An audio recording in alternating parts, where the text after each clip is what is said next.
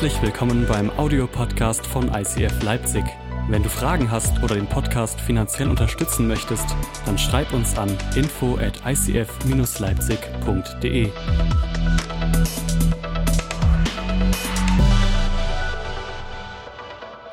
Alright, ich möchte dich heute mit reinnehmen in ein unglaublich, unglaublich wichtiges Thema. Und ähm, für mich ist Pastor, es gibt so Predigen, dass du das weißt, die, die schreibst du relativ schnell. Und es gibt Predigen, da beschäftigst du dich unglaublich lange mit. Du setzt dich mit der Thematik auseinander und genau diese Predigt hier tue ich mich bestimmt schon ein Dreivierteljahr mit beschäftigen. Und ähm, das ist für mich eine unglaubliche Herzenspredigt und ohne zu übertreiben, ich glaube, wenn du heute die Entscheidung triffst, diese dass diese Botschaft in dein Herz reinkommen kann, kann es dir für deine nächsten 10, 20 Jahre unglaublich viel helfen. Und das glaube ich zutiefst. Und ich will jetzt zu Beginn eine Geschichte erzählen, die ich gelesen habe von einem amerikanischen Pilot namens Howard Rutledge. Und er, er wurde während dem Vietnamkrieg wurde er abgeschossen und er wurde äh, gefangen genommen und kam ins Kriegsgefangenenlager. Mehrere Jahre war er da bis zum Ende des Krieges. Er wurde gefoltert, er wurde gequält. Und er hat ein Buch geschrieben mit folgendem Titel, In der Gegenwart meiner Feinde. Und ich möchte dir etwas daraus vorlesen, was Grundlage ist für diese Message. Er schreibt in dieser, lange, in dieser langen Zeit des Wartens, in denen ich gezwungen war nachzudenken, konnte ich viel leichter das, was wirklich zählte, von unwichtigen Dingen trennen. So hatte ich für gewöhnlich in der Vergangenheit an Sonntagen entweder gearbeitet oder Sport getrieben, aber ich hatte keine Zeit dafür übrig, in die Kirche zu gehen. Über Jahre hinaus hatte meine Frau Phyllis mich dazu aufgefordert, die Familie in die Kirche zu begleiten. Sie nörgelte niemals und schalte mich nicht. Sie hoffte nur. Aber ich war, das, ich war zu beschäftigt gewesen, um ein oder zwei Stunden pro Woche über die wirklich wichtigen Dinge des Lebens nachzudenken. Nun aber sah, hörte und schmeckte ich den Tod überall um mich herum. Mein Hunger nach geistlicher Nahrung übertraf bald mein Hunger nach Steak. Ich wollte, wollte gern mehr über das ewige Leben wissen. Jetzt wollte ich über Gott, Jesus und die Kirche reden. Aber hier im Lager gab es in der Einzelhaft keinen Facher, keinen Religionslehrer, keine Bibel, kein Gesangbuch und keine Glaubensgemeinschaft, um mich zu leiten und zu unterstützen. Ich hatte die geistliche Dimension meines Lebens total vernachlässigt. Ich brauchte das Gefängnis, um zu begreifen, wie leer ein Leben ohne Gott ist. Und Jesus, ich bete jetzt in deinen Namen, dass du unsere Herzen öffnest, heute an diesem Sonntag. Danke, dass es darum null geht, perfekt zu sein. Ich danke dir, dass wir als deine Kinder, so wie wir sind, zu dir kommen dürfen. Aber Jesus, mein Gebet ist für heute, dass du in unseren Herzen arbeitest. Dass du tief hineinschaust, was im Verborgenen ist. Und ich bete, Jesus, dass wir, wenn wir heute diesen Raum verlassen, dass wir verändert sind. Und dass wir mehr und mehr zu den Menschen werden, den du in uns angelegt hast. Amen. Muchas gracias, Josua. Wir müssen jetzt schon mal alle Spanisch üben, ne? Für via Mexiko. Mexiko, Mexiko. Ich habe das gelesen von, von Howard Rutledge und in dem Moment, als ich es gelesen habe, war, war es wie, als ob mich ein Schlag trifft. Und ich verrate dir warum, weil ich mich irgendwie ertappt gefühlt habe. Weil ich glaube zutiefst, dass du und ich, wie das vielleicht in ähnlicher Weise realisieren. Vielleicht bist du nicht in einem Kriegsgefangenenlager, so wie es Howard war, aber vielleicht bist du gefangen an der einen oder anderen Stelle in deinem Leben. Und weißt du, wir sind oftmals so beschäftigt, dass wir es verpassen, uns in die eigentlich wichtigen Dinge zu investieren. Wir verpassen es. Wir vergessen es. Wir verlieren den Blick dafür. Ich muss immer wieder feststellen, ich baue Kirche und ich liebe es und ich investiere mich unglaublich viel da rein. Aber eines meiner größten Learnings ist, hey, am Ende des Tages, ich kann die geilste Church der Welt bauen, aber wenn meine Familie daran zerbrochen wird, habe ich nichts gewonnen. Und ich glaube, wir alle kennen diese Spannung innerlich in unserem Leben. Und ich glaube, der Grund liegt darin, dass es ein Ungleichgewicht zwischen deiner äußeren und deiner inneren Welt gibt. Weil du musst wissen, du lebst in zwei Welten. Du lebst in der äußeren Welt und der inneren Welt. Und das Ding ist, die äußere Welt, mit der kannst du leichter umgehen. Und ich verrate dir warum, weil sie leichter messbar ist. Wir leben ja in einer Leistungsgesellschaft. Ja? Und da geht es relativ einfach. Wenn du was investierst, wenn du Leistung bringst, dann bringt es Frucht hervor. Es verändert sich was. Und die eine äußere Welt ist messbar und sie besteht zum Beispiel aus Arbeit, Besitz, Bekanntschaften, deinem sozialen Netzwerk, dein Networking, was du tust. Und du kannst relativ schnell in diese Falle tappen, dass du alles da reinpulverst. Dass du das glänzendste Instagram-Profil hast, dass du das größte Netzwerk hast, was es überhaupt gibt. Aber du kannst vollkommen vergessen, dass du in deine innere Welt investierst. Weil deine innere Welt das ist nämlich deine geistliche Natur. Das ist dein Lebenszentrum. In deiner inneren Welt legst du deine Werte und deine Maßstäbe fest. In deiner inneren Welt finden Überlegungen statt, die in der Stille reifen. Deine innere Welt ist der Platz der Anbetung. Hast du es gewusst? Es ist nicht die äußere Welt. Es ist die innere Welt. Und ich glaube, wir sind in einer Gefahr, weil uns wird meistens beigebracht, dass du dich in deine äußere Welt investierst. Ja? Du musst lernen, musst so viel wie möglich Wissen anhäufen, weil Wissen ist ja Macht, was ich persönlich nicht denke, weil Wissen ist viel mehr Verantwortung. Und wir investieren uns in die äußere Welt und verpassen es manchmal, dass unsere Seele mitwachsen kann. Fred Mitchell ist ein Diplomat gewesen, der hat mal Folgendes gesagt. Hüte dich vor der geistigen Dürre eines geschäftigen Lebens. Hüte dich vor der geistigen Dürre eines geschäftigen Lebens. Und wie wahr ist es? Wir leben in einer Zeit, in der man sich instinktiv allen mehr die Aufmerksamkeit schenkt, außer deiner Seele. Deiner inneren Welt. Aber weißt du was? Die Herausforderung ist, deine Seele ist der Platz, wo du die nötige Kraft findest, damit du alles überwinden kannst mit deinem Gott. Du kannst dir, du kannst dir noch so ein großes Business aufbauen. Du kannst noch so viele Follower haben. Du kannst noch so viel Leistung erbracht haben und den Betrag eine Eins haben. Hey, aber am Ende wird es dir nichts nützen, wenn du nicht innerlich ein stabiles Fundament hast. Es, es ist alles nur Schall und Rauch. In Sprüche 4, 23 heißt es, behüte dein Herz mit allem Fleiß, denn daraus quillt das Leben. Stell dir mal ehrlich folgende Frage. Wie ist gerade eben jetzt in diesem Moment der Zustand deines Herzens? Bist du heute hier angekommen und du bist innerlich total verspannt, du fühlst dich aufgewühlt,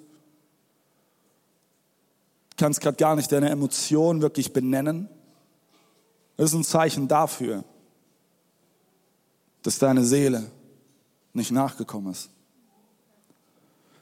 Und die große Frage ist, wie schaffst du es in deinem geschäftigen Leben, die Ruhe zu bewahren? Wie schaffst du es in Stressmomenten nicht in Panik zu verfallen?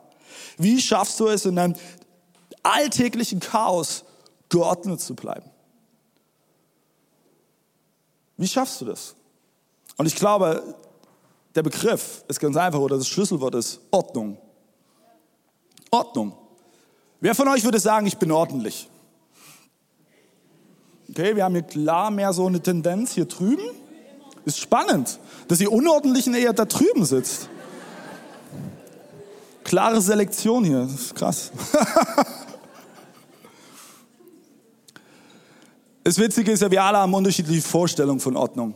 Ne? Der eine sagt, mein Zimmer ist aufgeräumt und ordentlich und trotzdem liegt noch alles um. Und der andere sagt, es ist aufgeräumt und ordentlich und es ist tatsächlich aufgeräumt und ordentlich. Zu zweiterem. Definitiv. Ja, doch. Und ich glaube, hey, wenn wir uns mit Ordnung beschäftigen, da ist viel, viel wichtiger die Qualität, Qualität statt Quantität. Und ähm, das ist auch der Titel heute für diese Message, die du gerne aufschreiben kannst. Und ich empfehle dir mitzuschreiben, Ordnung im Chaos. Das ist eigentlich der Moment, wo ich von hier drüben viele Hallelujahs gehabt, also hören wollte, okay? Ordnung im Chaos. Das Ding ist, wenn deine äußere und deine innere Welt in einem Ungleichgewicht ist, wird das Resultat ganz, ganz schnell sein, dass du ein getriebener Mensch bist. Getrieben zu sein ist prinzipiell nicht negativ. Das kann ein Antrieb sein. Es ist gut, ehrgeizig zu sein, seine Ziele zu verfolgen. Aber wenn du deine Seele nicht hinterherziehst, wird aus deinem Antrieb ganz schnell ein Abrieb. Du wirst kaputt gehen. Und ich werde dir mal vier Symptome mitgeben, anhand derer du dich prüfen kannst, ob du ein getriebener Mensch momentan bist. Ein getriebener Mensch beschäftigt sich vorwiegend mit den Symbolen der Selbstbestätigung. Der geht so richtig einer ab, wenn du dir einen Doktor vor deinen Namen setzen kannst. Ja? Oder wenn du eine neue Position erreicht hast in deiner Firma. Oder wenn du endlich das Büro hast mit Blick nach außen und nicht mehr unten im Keller mit deinem Büro bist. Geht es um Position, Titel, Leistung. Ey, und ich persönlich, ich kann es nachvollziehen. Ich kenne diesen Kampf. Als ich noch ein ziemlich junger, naiver Leiter war, hat mich Gott irgendwann überführt und hat gesagt, hey David, ich möchte mal, dass du dein Herz prüfst. Warum machst du eigentlich das alles? Er hat gesagt, gute Frage. Und natürlich als guter Christ, was habe ich geantwortet? Natürlich wegen dir. Halleluja, Jesus. Und dann ist Gott ein paar Ebenen tiefer gegangen in mein Herz und hat gesagt, kannst du dich an den Moment erinnern? Kannst du dich an den Moment erinnern? Mir, mir wurde bewusst, dass ich ganz, ganz viel von dem, wie ich gehandelt habe, davon abhängig gemacht habe, dass Leute Applaus geben. Dass Leute mir auf die Schulter klopfen und sagen, David, gut gemacht. Versteh mich nicht falsch, das ist gut und ey, es, es, es, es tut gut, das zu hören. Aber das sollte niemals deine Motivation sein, es sollte niemals dein Antrieb sein. Wir sind hier, um Menschen zu dienen. Und nicht nur ich als Pastor übrigens. Ganz egal, wo Gott dich hingestellt hat.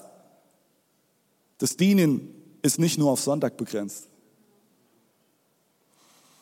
Ein zweites Symptom kann zum Beispiel sein, ein getriebener Mensch ist meistens den unkontrollierten Drang zur Größe verfallen. Du bist ständig auf der Suche nach dem besten Angebot. Ja, du bist ständig auf der Suche nach der nächsten Erfolgsstory. Du verpasst es aber, deine Erfolge auch zu feiern. Du surfst nur von der einen Welle zur nächsten und du lässt das Wellental aus, wo du neue Luft schnappen kannst, wo du neu durchschnaufen kannst. Das Resultat ist, wenn du, wenn du in diesem Kreislauf lebst, wirst du ständig mit dir selbst und deinem Umfeld unzufrieden sein. Ständig. Du wirst unzufrieden sein. Das dritte Symptom ist, in einem getriebenen Menschen liegt oft eine vulkanische Kraft zum Ärger verborgen. Und der Ausbruch kann jederzeit kommen. Ich glaube, es gibt da grundsätzlich immer zwei falsche Art und Weisen, wie du mit Ärger umgehst. Entweder gibt es den Schlucker, der schluckt alles runter. Und im Motto, ich kehre das mal unter den Teppich. Oder es gibt den Spucker. Im wahrsten Sinne des Wortes der alles rauslässt. Bam, bam, bam, bam, bam. Und es kann ganz, ganz schnell passieren, das ist ein getriebener Mensch, das kann bloß mal eine kleine Kritik sein und zack, das ist der Tropfen, der es fast zum Überlaufen bringt. Auf einmal geht dir der Hut hoch. Sie sagt dir was. Verheiratet zu sein, Kinder zu haben und Kirche zu bauen, ist manchmal gar nicht so easy. Ich habe immer wieder Momente, wo ich merke, ich bin getrieben. Und weißt du, woran ich das erkenne? In den Momenten, wo ich ganz schnell jähzornig gegenüber meiner Frau Jeschi reagiere. In den Momenten, wo mir die Geduld mit meinen Söhnen fehlt. wo ich sie vielleicht, obwohl ich es gar nicht will, anschreie oder sauer auf sie bin, obwohl es eigentlich überhaupt keinen Grund gibt. Und ich glaube, es ist umso wichtiger, dass du und ich immer wieder Momente haben, wo wir uns prüfen, wo wir unser Herz prüfen. Wo du ehrlich wirst. Wo du vielleicht eingestehst, wow, ich bin gerade ein getriebener Mensch. Das vierte Symptom, das getriebene Menschen sind in der Regel maßlos geschäftig. Maßlos geschäftig.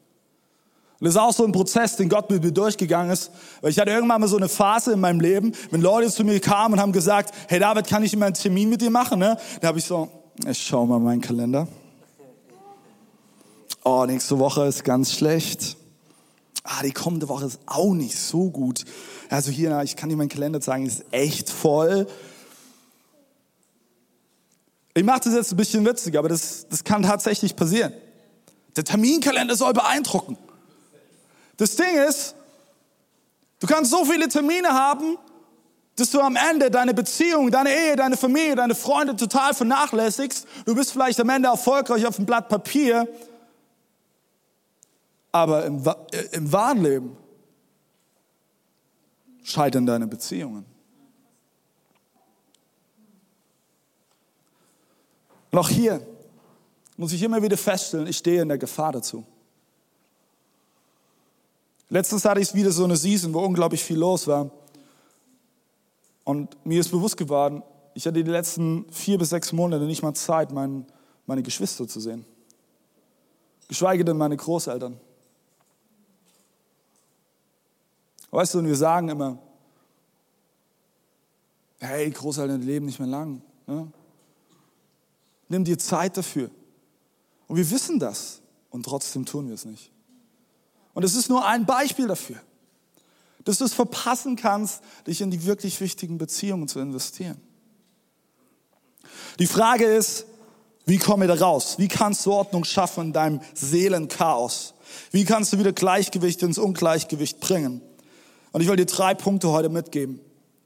Das erste ist, es ist ein simpler Punkt, aber unglaublich herausfordernd umzusetzen. Setz Gott an erste Stelle. Setz Gott an erste Stelle.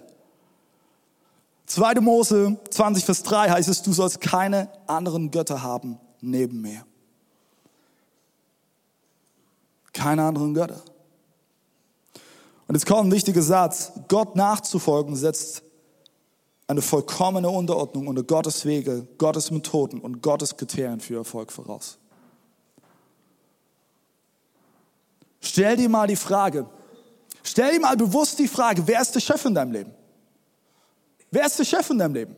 Wie kannst du das rausfinden, wer der Chef ist in deinem Leben? Reflektiere mal zum Beispiel, wie du Entscheidungen triffst. Triffst du einfach stetig aus dem Bauch heraus die Entscheidungen?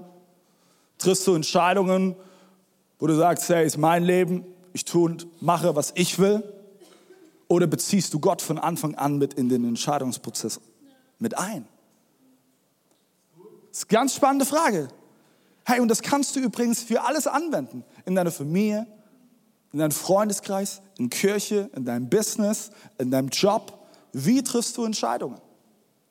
Und das muss gar nicht immer sein, dass du dich die Stunde hinkniest, ja, so wie ich und schon durchgeschundene Knie hast, ja. Sondern es kann einfach ein Moment sein, wo du sagst, hey Gott, du siehst, ich stehe jetzt vor der und der Entscheidung. Ich bitte dich, dass du mir jetzt Weisheit gibst, dass du mir durch deinen Geist zeigst, was ich tun soll.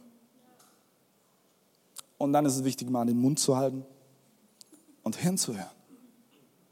Setz Gott an erste Stelle und prüfe, prüfe dein Herz. Das ist ein biblisches Prinzip, dein Herz zu prüfen. Was motiviert dich? Warum tust du dieses oder jenes? Was erhoffst du dir davon? Geht es dir nur darum, Applaus zu bekommen? Oder gibt es da eine tiefere Motivation? Der zweite Punkt, der dir helfen kann, aus diesem Teufelskreis, aus diesem Ungleichgewicht auszubrechen, ist, nimm dir Zeit. Weißt du, das Ding ist, ey, wir sind so ungeduldig. Wir sind so ungeduldig. Wir wollen alles jetzt, sofort und zugleich. Ist es nicht so? Also vielleicht bist du total geduldig, dann bitte gib mir was ab davon, weil ich, ich habe es nötig, wirklich. Aber wir verpassen es manchmal, dass wir uns bewusst Zeit nehmen. Psalm 144, Vers 4 lesen wir, der Mensch ist wie ein Hauch. Die Tage seines Lebens gleichen ein Schatten, der vorüberzieht. Das war's. Ein Schatten, der vorüberzieht. Vielleicht könnt ihr euch erinnern an die, an die Serie, ja, wo es um die Ewigkeitsperspektive ging. Hey Leute, wir vergessen es so, so schnell in unserem Handeln. Dein und mein Leben ist wie ein Hauch.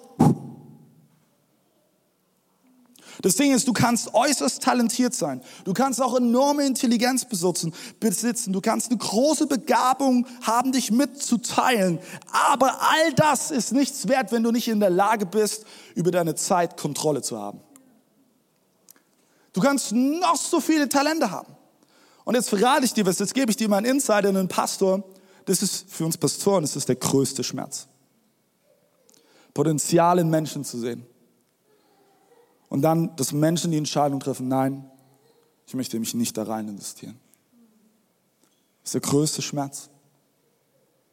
Gott, hey, Gott hat so viel Potenzial ausgeschüttet. Hey, alleine wenn ich jetzt hier in diesen Raum schaue, ich glaube zutiefst, dass, dass, dass Gott hier Menschen berufen hat, dass sie, dass sie ihr Umfeld verändern und revolutionieren. Dass, dass, vielleicht, vielleicht bist du, hast du das Herz, ein Erfinder zu sein. Oder du willst in die Politik gehen. Oder du willst in die Medizin gehen. Oder du willst Lehrer sein. Do it! Gott hat dich dazu berufen, aber kontrolliere deine Zeit. Weil es wird notwendig sein. Wenn du wachsen willst, dann ist es mit Arbeit verbunden. Aber es ist eine Arbeit, die es wert ist. Weil weißt du, wenn du an innerer Stärke gewinnen willst, die du brauchst, die du brauchst, definitiv, weil in dem Moment, wo manchmal herausfordernd ist, brauchst du das, diese, diese innere Stärke, diese Entschlusskraft, dann musst du dir ausreichend Zeit nehmen. Und ihr habt die letzten Wochen, habt ihr den Podcast von David Rominger angehört. Und er hat klar gesagt, hey, wo deine Prioritäten sind, setzt du deine Zeit ein. Ist es nicht so? Und ich möchte an der Stelle auch nochmal von ganzem Herzen Mut machen, wenn du in die Church kommst, pünktlich da zu sein. Hast du gewusst, dass deine Pünktlichkeit zeigt, wie, viel, wie viele Erwartungen du hast an diesem Sonntag? Wenn meine Erwartungen hoch sind, wenn meine Erwartung ist, dass Gott heute Morgen zu mir spricht und dass ich heute aus, diesem, aus dieser Hall rausgehe und mein Leben verändert wird, dann bin ich nicht erst zehn Minuten hier, dann bin ich, hey, da, da keine Ahnung, stehe ich Schlange, weil ich eine Begegnung mit diesem Gott haben will. Hey, und ich lade dich ein, hab hohe Erwartungen und sei pünktlich. Und vielleicht hast du das noch nie erlebt, dass in Kirche so offen darüber geredet wird. Aber weißt du, bei uns ist Kirche Familie. Bei uns ist Kirche Familie. Familie bedeutet, wir sind ehrlich miteinander. Und ich lade dich zutiefst dazu ein, pünktlich zu sein. In allererster Linie für dich, für dein Herz, aber auch für alle Menschen, die hier auf der Bühne sind. Weil weißt du, Zeit ist das Kostbarste. Und lasst uns das doch gegenseitig respektieren. Wenn du dein erstes Date mit deiner Flamme hast, dann solltest du pünktlich sein. Dann willst du pünktlich sein. Und vielleicht hilft dir dieses Bild, dass wenn du sonntags hierher kommst, dann hast du ein Date mit Gott. Dann hast du ein Date mit Gott. Und glaub mir, da wirst du nicht zu spät da sein. Setz Prioritäten und zeig es, wie du deine Zeit einsetzt. Und bei Jesus, Leute, bei Jesus, bei Jesus war das übrigens voll spürbar zu jeder Zeit. Hast du gewusst, dass Jesus sogar Menschen zurückgelassen hat, um Gemeinschaft mit seinem Vater zu haben?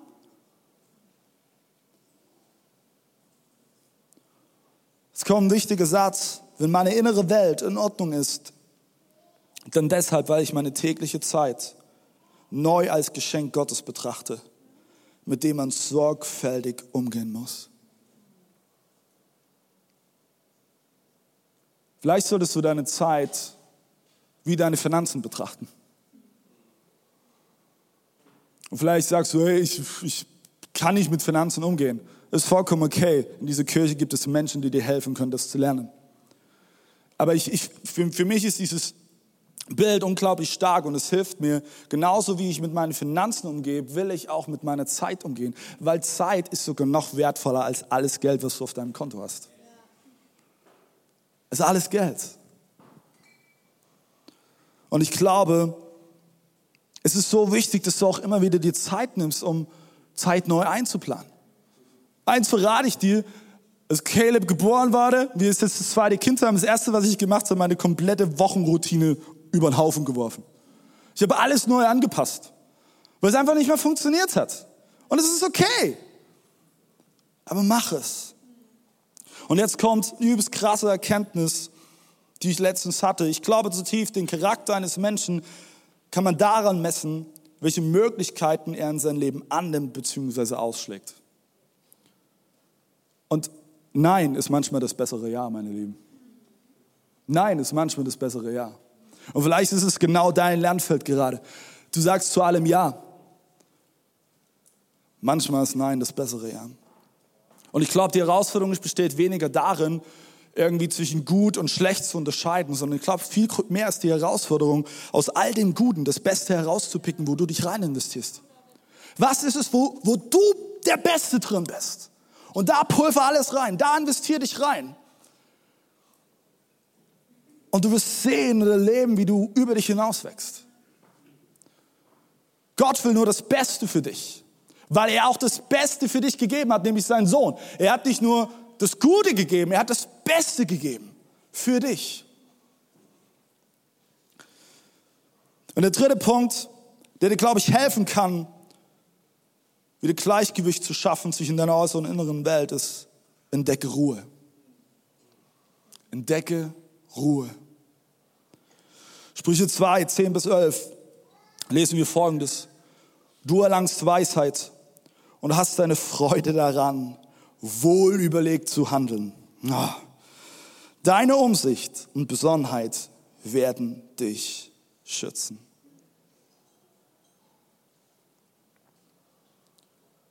Wir können ganz, ganz schnell unter Druck stehen, irgendwelchen Verpflichtungen nachzukommen. Und Jesus kannte das übrigens auch. Hast du gewusst, dass die Juden die Erwartungen an Jesus hatten, dass er König wird von Israel und das römische Reich beendet? Das waren die Erwartungen an ihn. Was für ein Druck, dem Stand zu halten. Das Resultat ist, wenn du, wenn du stetig unter Druck stehst, deinen Verpflichtungen nachzukommen, wird folgendes Resultat reinkommen. Du wirst dich unwohl fühlen, du bist angespannt, du bist bedrückt, du hast Angst. Und ich glaube zutiefst, dass es einen viel, viel reicheren und tieferen Lebensstil gibt als ein Lebensstil in Hetze. Sondern einen Lebensstil nah an Gottes Herz, in seiner Gegenwart, bei ihm. Die Frage ist, wie kannst du dahin durchdringen? Entdecke Ruhe. Entdecke Ruhe. Ich will mal folgendes Experiment machen, weil Ruhe kann nämlich ganz schön fremd sein. Und was wir jetzt mal machen, wir machen mal 30 Sekunden, okay? Macht ihr mit das Experiment? 30 Sekunden, ab jetzt totale Ruhe.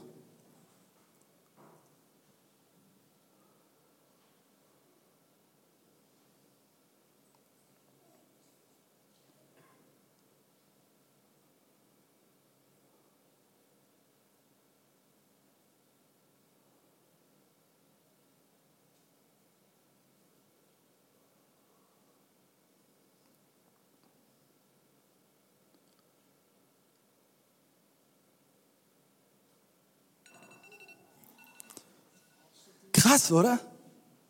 30 Sekunden. Die können in einem Moment, die, die können sich anfühlen wie eine Ewigkeit. Aber ich glaube, Ruhe ist was ganz Natürliches. Wir haben sie nur fremd werden lassen für uns. Hey, und das, das ist momentan eines meiner größten Kämpfe. Ruhe auszuhalten. Ich liebe es zu reden. Danke, Annabelle. Danke. Weißt du, und einfach mal nur da zu sein, die Ruhe bewusst wahrzunehmen. Wenn du wachsen willst, dann musst du anfangen zu trainieren, dass dein Herz zur Ruhe kommt. Und es ist, es ist, manchmal ist es ein Kampf, Aber es ist es ist wert. Nimm dir Zeit, wo du das bewusst trainieren kannst.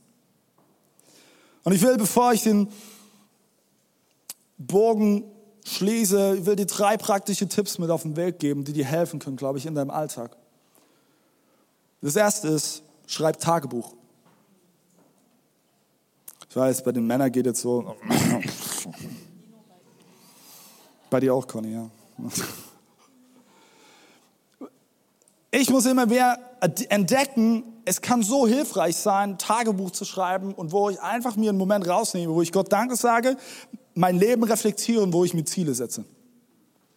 Und das muss gar nicht sein, dass du zwei auf vier Seiten hinten und vorne schreibst. Das kannst du machen, wenn du das willst. Du kannst es von mir so noch schön kreativ beschmücken und irgendwie bekleben und hast du nicht gesehen. Kannst du machen, muss aber nicht sein.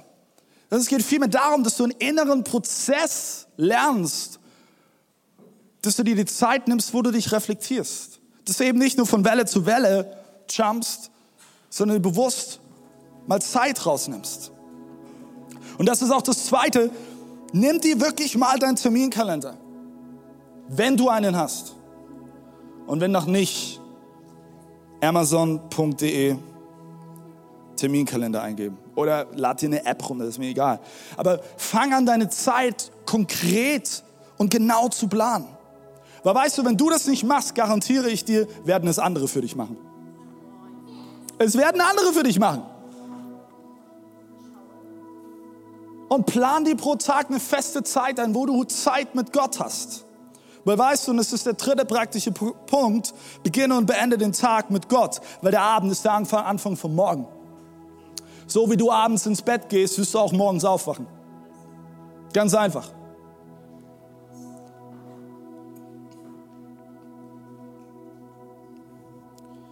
Ich weiß nicht, wie es dir geht, wenn du jetzt diese Message hörst. Vielleicht denkst du innerlich, David, das hat es jetzt mit Kirche zu tun. Das ist jetzt nicht so das geistige, lehrreiche Thema. Das ist eher sowieso Selbsthilfe. Soll ich dir was verraten?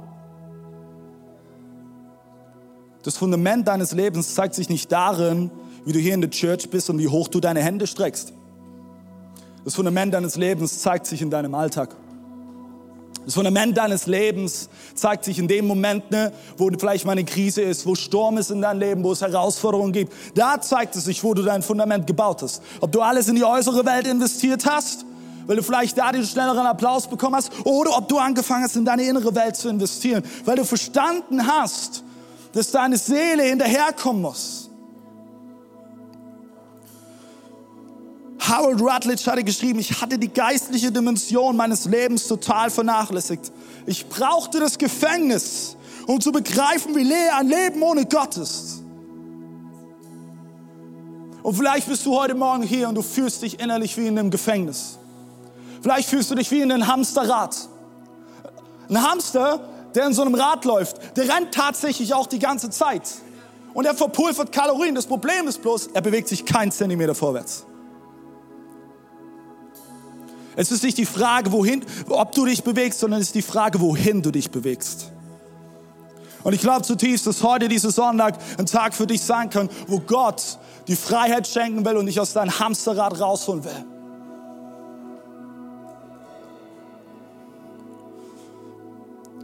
Und Leute, wir machen es uns manchmal so einfach. Nämlich mit unseren Ausreden. Und auch da ertappe ich mich immer wieder. Ah, ich habe Kinder. Ah, ich bin verheiratet. Ist gar nicht so einfach. Ja, es ist vielleicht herausfordernder, aber nutze das niemals als eine Ausrede, sondern steh du selbst auch und, und ergreife Verantwortung. Oder auch diese Sätze, hey, ich war schon immer so. Oder ich bin halt so. Hey, das mag sein, dass du schon immer so warst. Soll ich dir was sagen?